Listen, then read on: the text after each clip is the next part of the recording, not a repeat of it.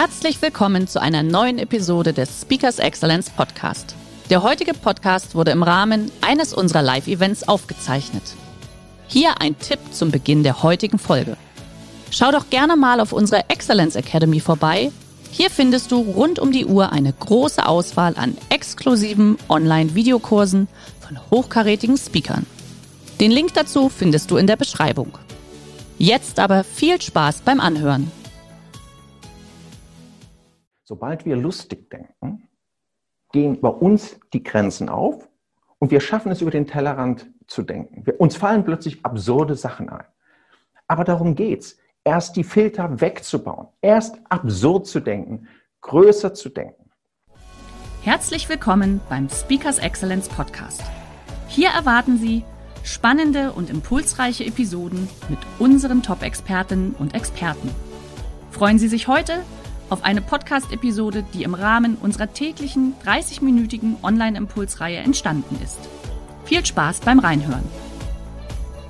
Keine Angst vor, vor neuen Ideen. Tatsächlich ist dieser, dieser Ideenfindungsprozess, was alles dazu, das ist eigentlich meine eigentliche Spezialität und Stärke. Und das Erstaunliche ist, es hat tatsächlich auch diese Pandemie gebraucht, damit ich das nochmal selber auf den Punkt gebracht habe weil ich natürlich auch über Veränderungsprozesse, Leadership, über alles Mögliche rede, bis ich irgendwann gemerkt habe, das, wo ich mich wirklich auskenne, wo ich Menschen, Organisationen am meisten helfen kann, ist es in diesen Ideenprozessen. Das heißt, wenn ich das mal, ich habe das natürlich so ein bisschen strukturiert, der ich auch bin als alter BWLer. Das Ziel meiner Arbeit ist es, ist für mehr Gelassenheit und für eine größere Effizienz bei Ideenfindungsprozessen zu sorgen. Und unter Ideenfindungsprozessen verstehe ich erstens die Ideenkreation, zweitens das Ideentuning, also das Optimieren, das auf den Punkt bringen und die Realisation. Weil ich einfach glaube, dass die besten Ideen nur dann etwas bringen, wenn man sie auch realisiert. Das ist auch ein Grund, warum ich sehr, sehr viel selber produziere und in die Hand nehme, um die Kontrolle über die Idee letztendlich zu halten. Der Ansatz, das, was ich weitergebe oder versuche mit Leuten zu arbeiten, ist erstens die Vermittlung des entsprechenden Mindsets für Unternehmen, den Aufbau einer entsprechenden Innovationskultur, und ich glaube, das ist das, was viele Unternehmen, was aber auch dieses Land Deutschland braucht. Denn wenn wir uns die ganzen Impfstrategien momentan in Deutschland ansehen, dann ist es ja nicht so, dass wir, wir können ja Skills, also wir können ja, äh, äh wir können ja Impfstoffe herstellen. Wir schaffen es nur nicht, ein Callcenter aufzubauen.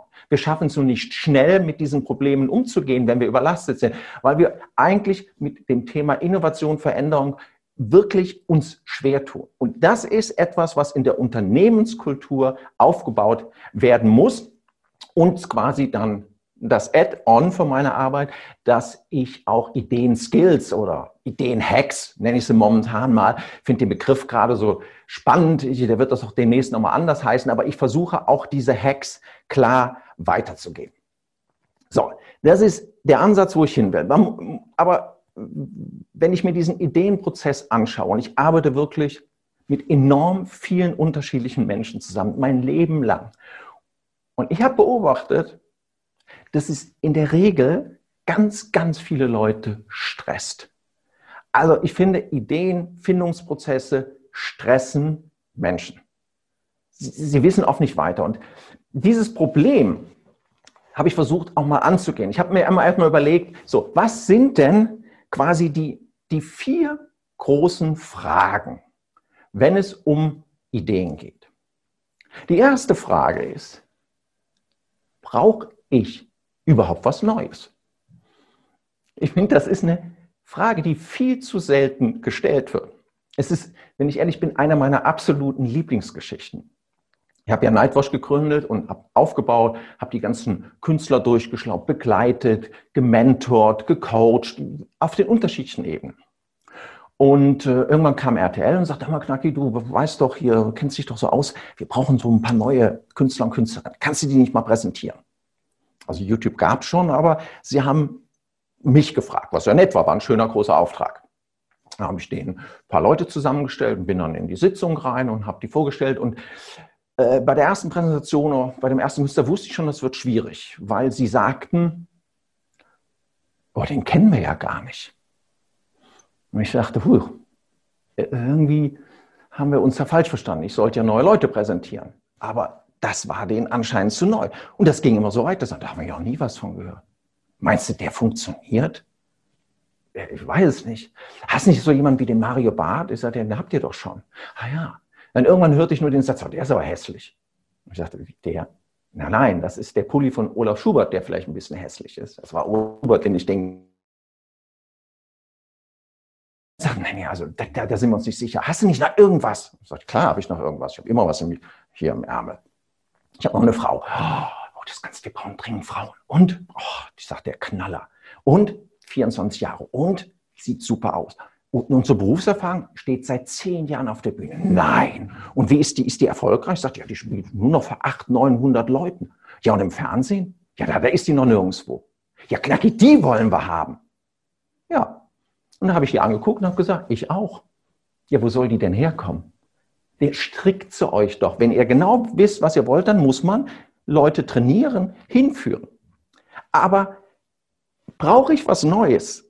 Die Frage muss ich mir stellen. Die wollten gar nichts Neues. Die wollten etwas, was bei ihnen noch nicht da war. Eine ganz wesentliche Frage.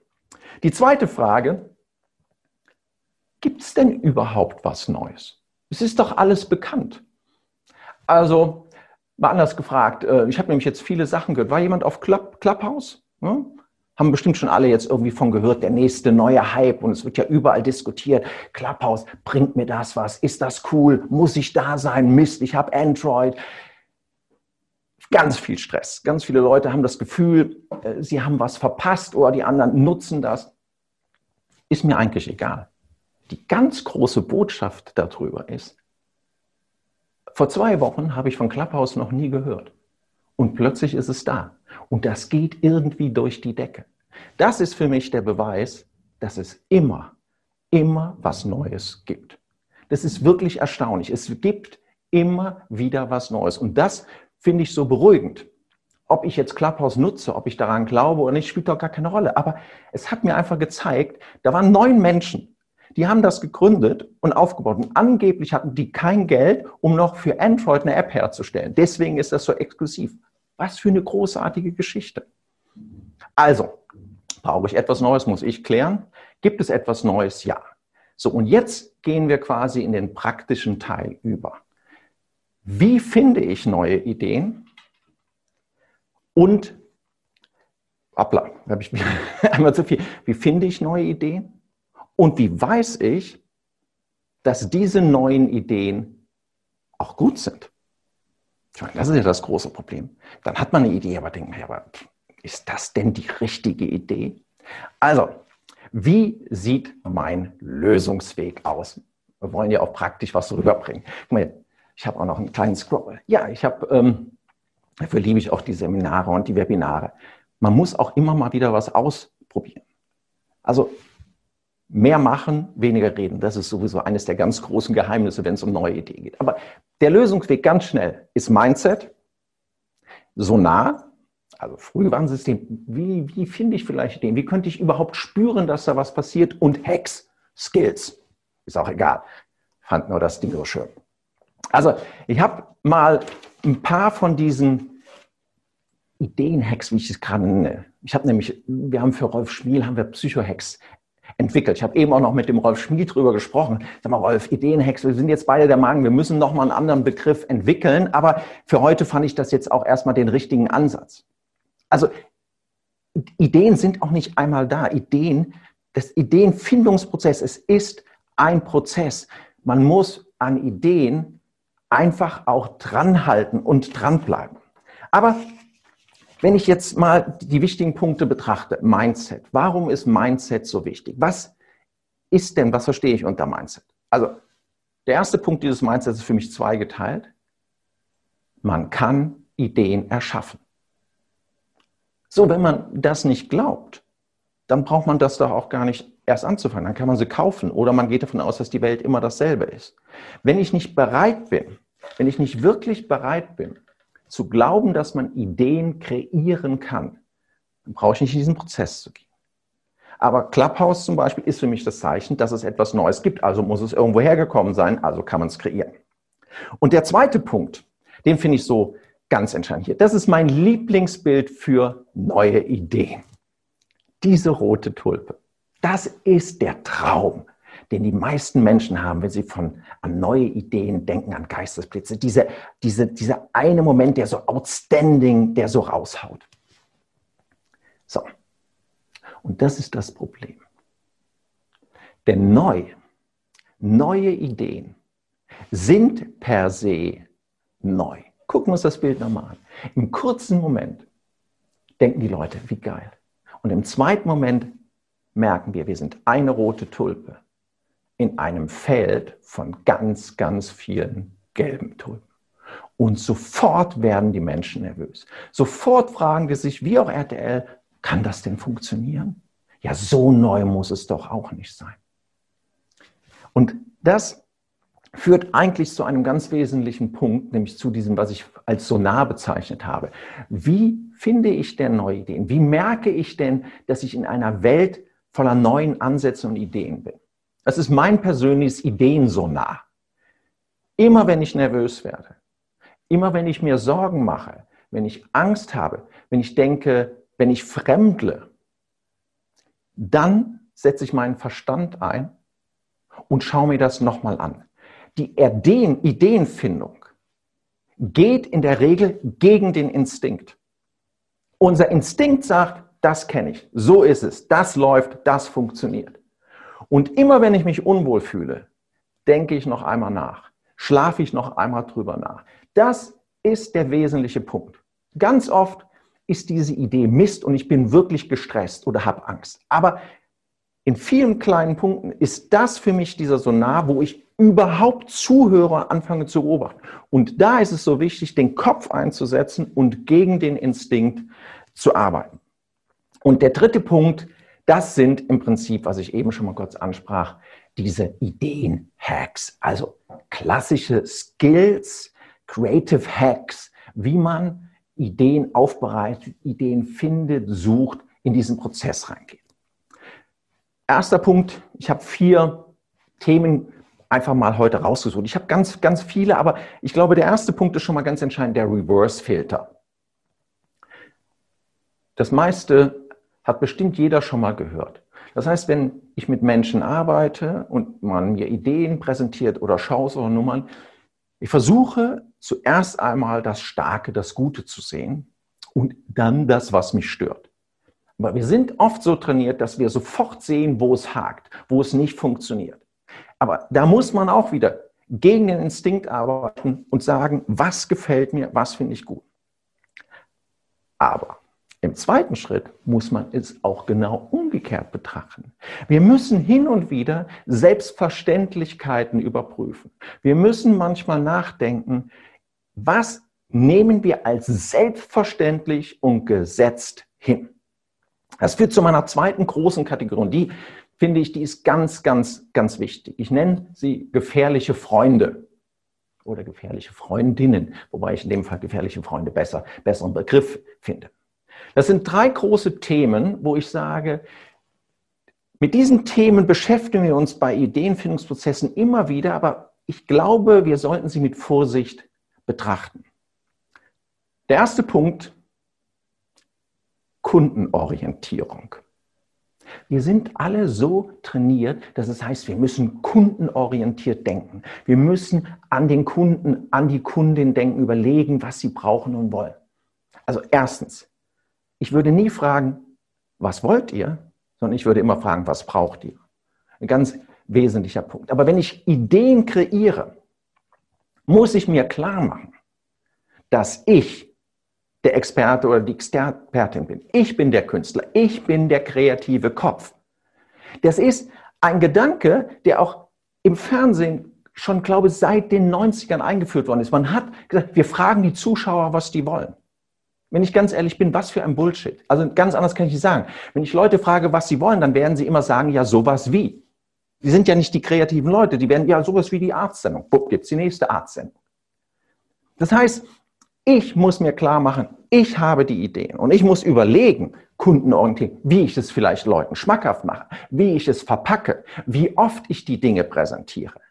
Aber immer zu fragen, was die Leute wollen, das kann man machen, wenn man als Dienstleister operiert, aber nicht, wenn man als kreativer Mensch, als Künstler, als Expertin, als Experte an die Dinge herangeht. Ganz gefährliches Thema. Das, und das ist, das liegt ganz eng zusammen. Aber da muss man höllisch aufpassen. Und sehr nah dabei liegt der, der zweite gefährliche Freund, Research. Natürlich muss ich mein Fach verstehen und können.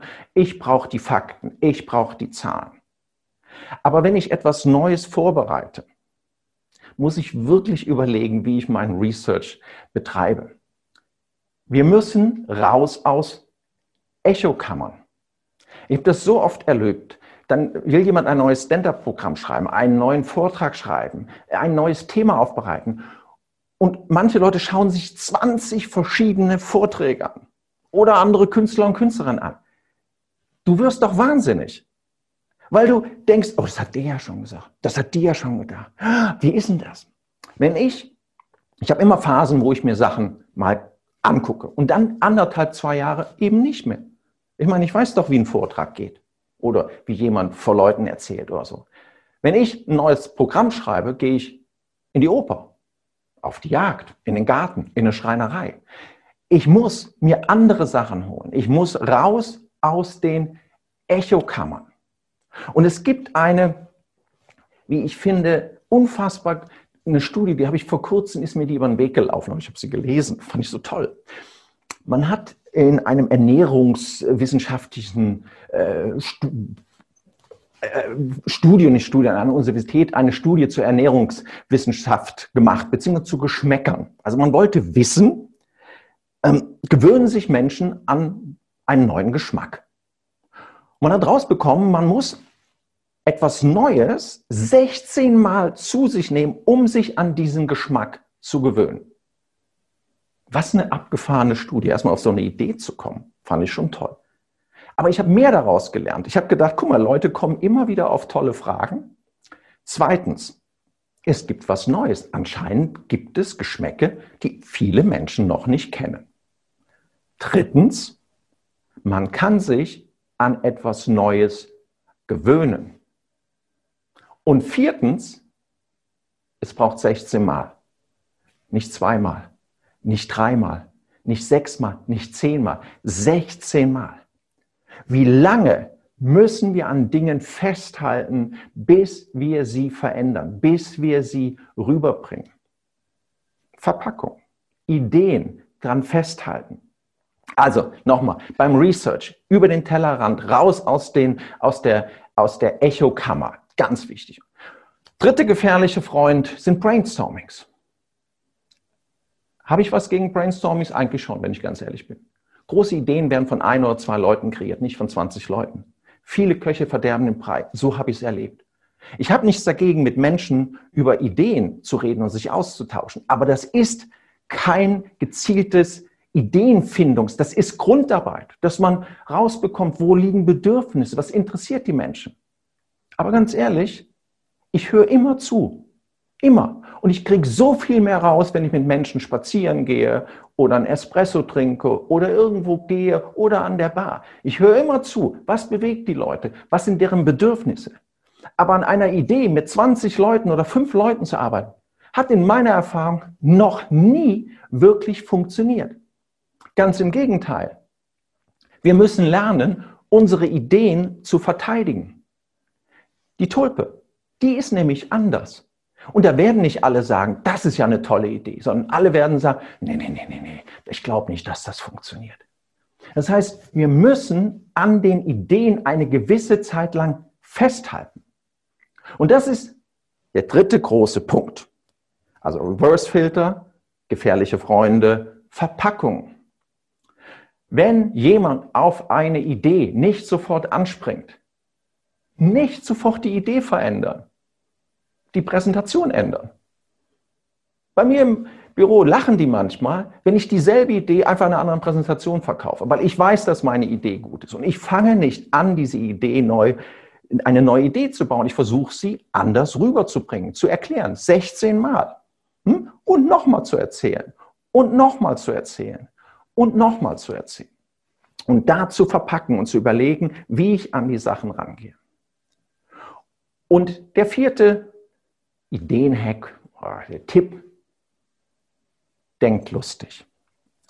Wenn euch gar nichts mehr einfällt und man steht irgendwo vom Problem, sobald wir lustig denken, gehen bei uns die Grenzen auf und wir schaffen es über den Tellerrand zu denken. Wir, uns fallen plötzlich absurde Sachen ein. Aber darum geht's. Erst die Filter wegzubauen, erst absurd zu denken, größer zu denken. Mindmap Puzzle ist doch eigentlich noch der fünfte Hack. Ich male immer ganz viel Mindmaps. Ich schreibe die Sachen auf, dann koloriere ich die ein bisschen. Ja, habe ich so, habe ich im Prinzip auch wieder so überall meine ganzen Sachen, meine ganzen Stichwörter sind immer wieder koloriert. Dadurch, dass ich die Begriffe aufschreibe, visualisiere ich sie und schreibe sie einmal fest. Dann kriegen die manchmal Farben, das mache ich manchmal sehr intuitiv und merke plötzlich, ach, guck mal, rot oder gelb oder grün. Da mache ich schon ganz viel richtig. Und weil ich dann auch noch, sage ich mal, Verbindungen schaffen kann, baue ich, baue ich plötzlich neue Bilder auf, dass ich im Prinzip feste Ideen wie ein Puzzle neu zusammensetze, neue Wörter schaffe, neue Verbindungen schaffe und so tauchen dann letztendlich diese Ideen neu auf.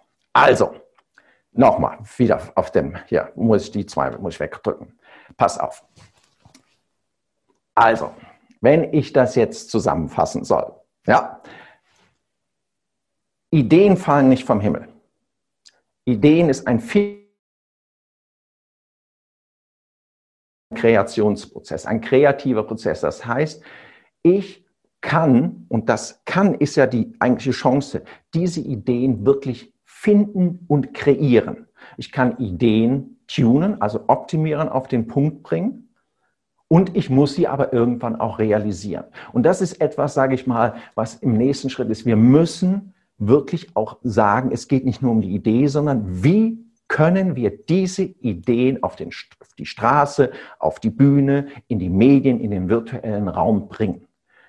Das ist der ultimative Anspruch und es ist auch die Kontrolle über unsere Ideen. Nicht zu früh Kompromisse eingehen. Man wird nicht an Kompromissen vorbeigehen, aber es geht darum, dass man seine Ideen auch verteidigt und sie dann sukzessive fein ein wenig schärft. Keine Angst vor neuen Ideen. Ich hoffe, ich konnte euch ein klein bisschen weiterbringen und helfen. Auf jeden Fall, lieber Knacki. Vielen, vielen Dank. Das war wieder sehr inspirierend, auch zum Start der Woche. Genau das Richtige an der Stelle, also für mich zumindest. Und ich finde es auch sehr interessant, was du gerade gesagt hast am Ende. Ähm, mit den Präsentationen der, äh, umbauen, sage ich jetzt mal. Also ja. wenn du von deiner Idee überzeugt bist, ja. dann einfach die Präsentation der Idee vielleicht nochmal umbauen. Bevor wir gleich in die, in die, in die Fragen reinstarten, ich habe tatsächlich eine technische Frage bekommen im Chat. Mit welchem Tool hast du die Einblendung, in Klammer Bild, Titelband etc. realisiert, also der, der, der Ticker? Wir haben hier Stream Deck. Ähm, aber ich muss tatsächlich mein Büro fragen, wie die das alles immer mehr das ist helfen. Wieder Dennis. Das ist Dennis, genau. Das ist Dennis, okay, alles also Wir, wir haben ja jetzt Dennis und stellen es einfach ins Nachmailing rein, machen wir sehr gerne. Aber ich, ich, ich kann nur sagen, ähm, also wir sitzen da jetzt seit Frühjahr dran.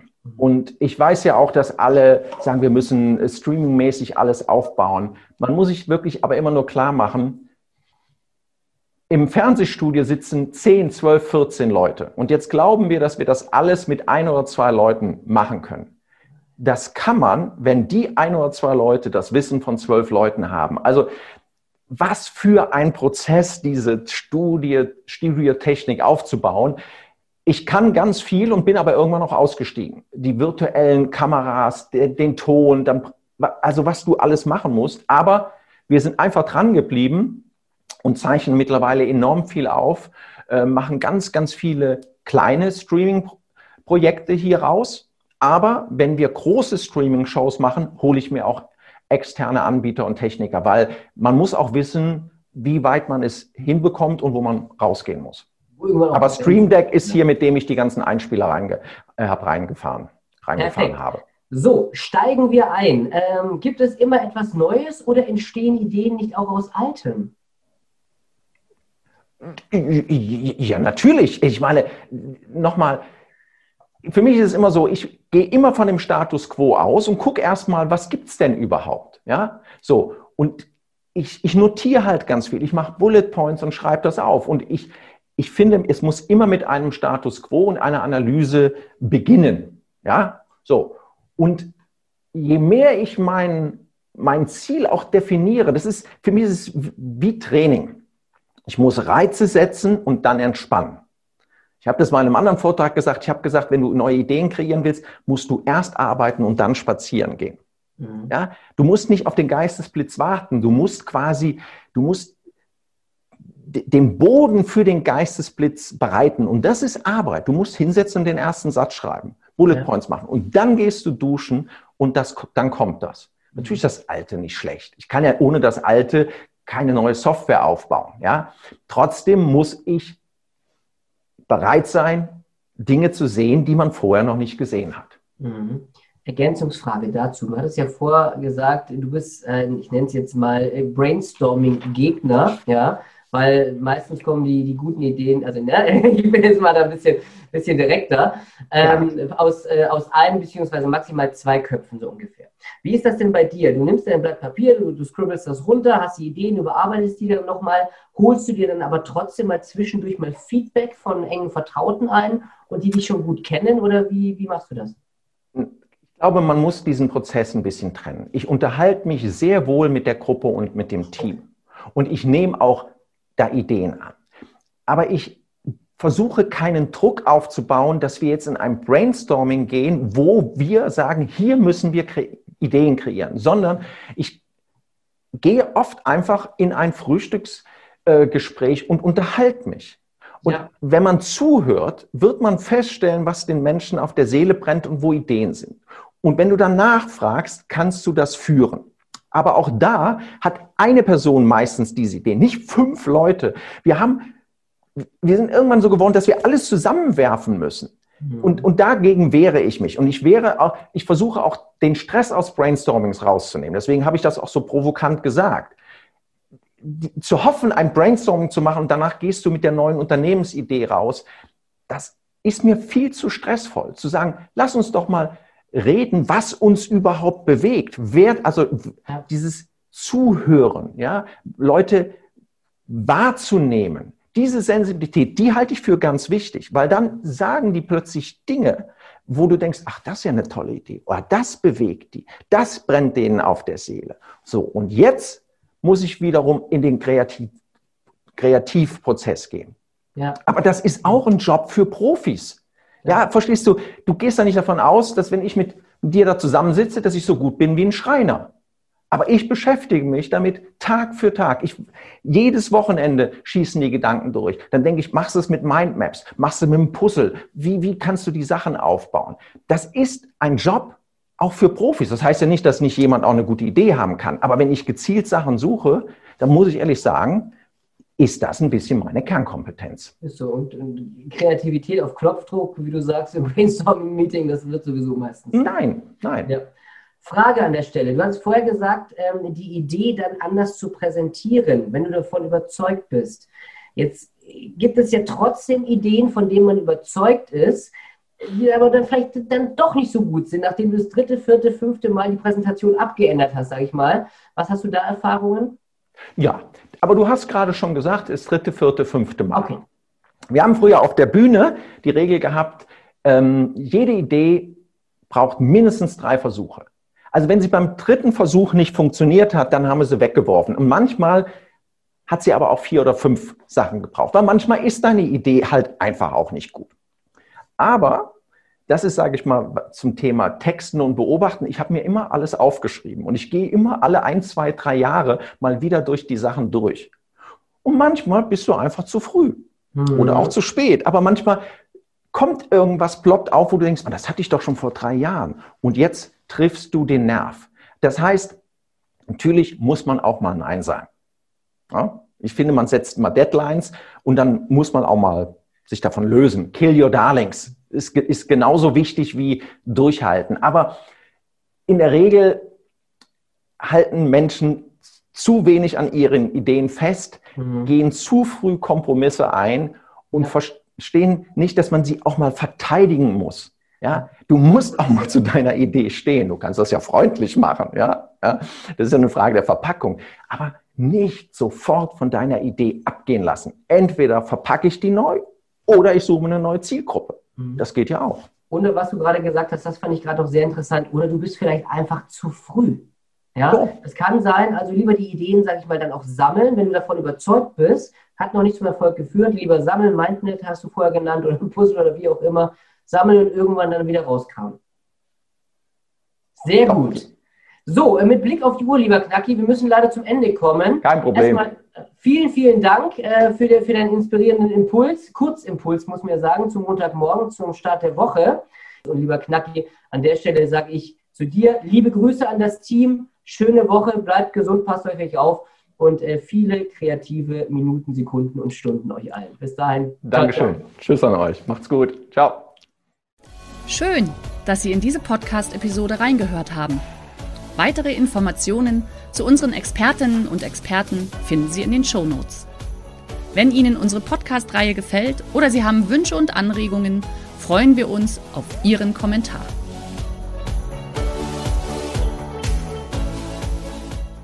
Der heutige Vortrag hat dir gefallen? Dann schau dich doch gerne auf unserem Kanal um oder sei live bei einem Forum dabei. Weitere Informationen findest du in der Beschreibung. Bis zum nächsten Mal.